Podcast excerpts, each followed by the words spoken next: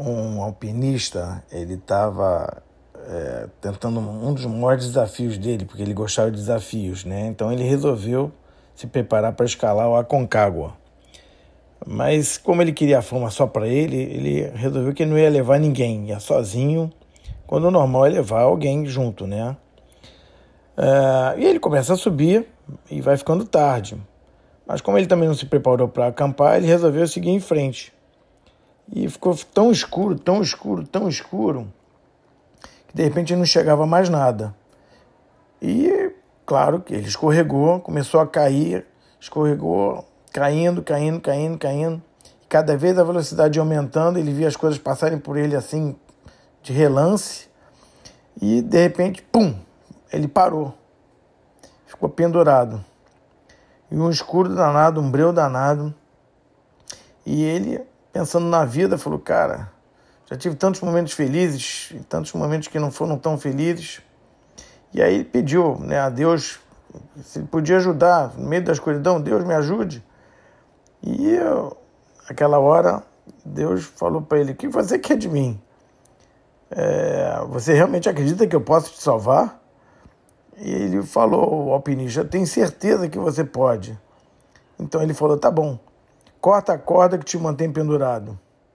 Então teve um momento de silêncio e o homem, ao contrário, se agarrou mais à corda, porque ele viu que se ele fizesse isso ele ia morrer.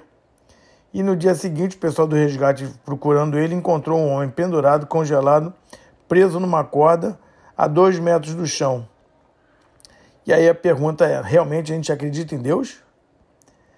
A paraxá dessa semana chama-se paraxá Berrucotai. É, Berrucotai se seguirem minhas leis, Hukim.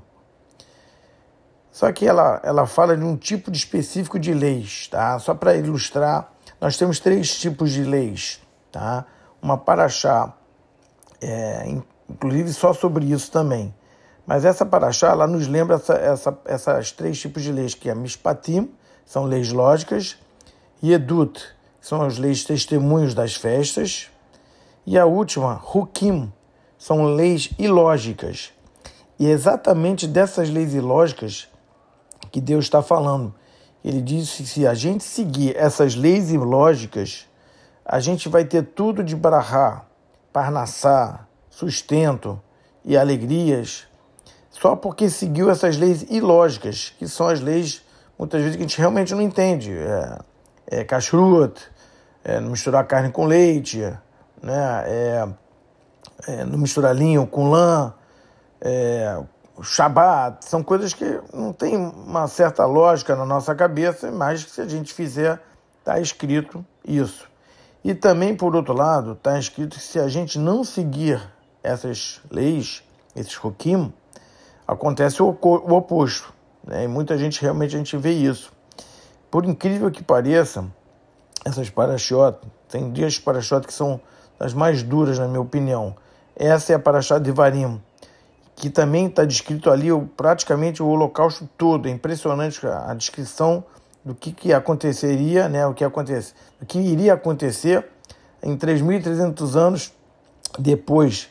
E por incrível que pareça, nessa paraxá, inclusive de Varim, se você pegar esse passuque, né, que é esse, esse versículo que fala disso, fala justamente, é, contando de 49 em 49 letras, contando a quinquagésima, você vê a palavra Shoah montada ali dentro desse passo que diz é, isso.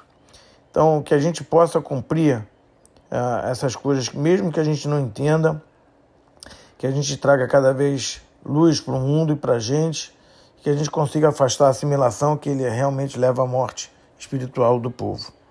Obrigado curta a família e, e faça o melhor que você pode. Eu queria agradecer a todos que ouviram até aqui a, é, nossas mensagens, né, que não são minhas, são né, da Astorá. Ao mesmo tempo, é, dizer que se vocês puderem compartilhar, é sempre bom mais pessoas também ouvir. Isso pode impactar na vida delas e mudar para o bem o mundo também. Obrigado.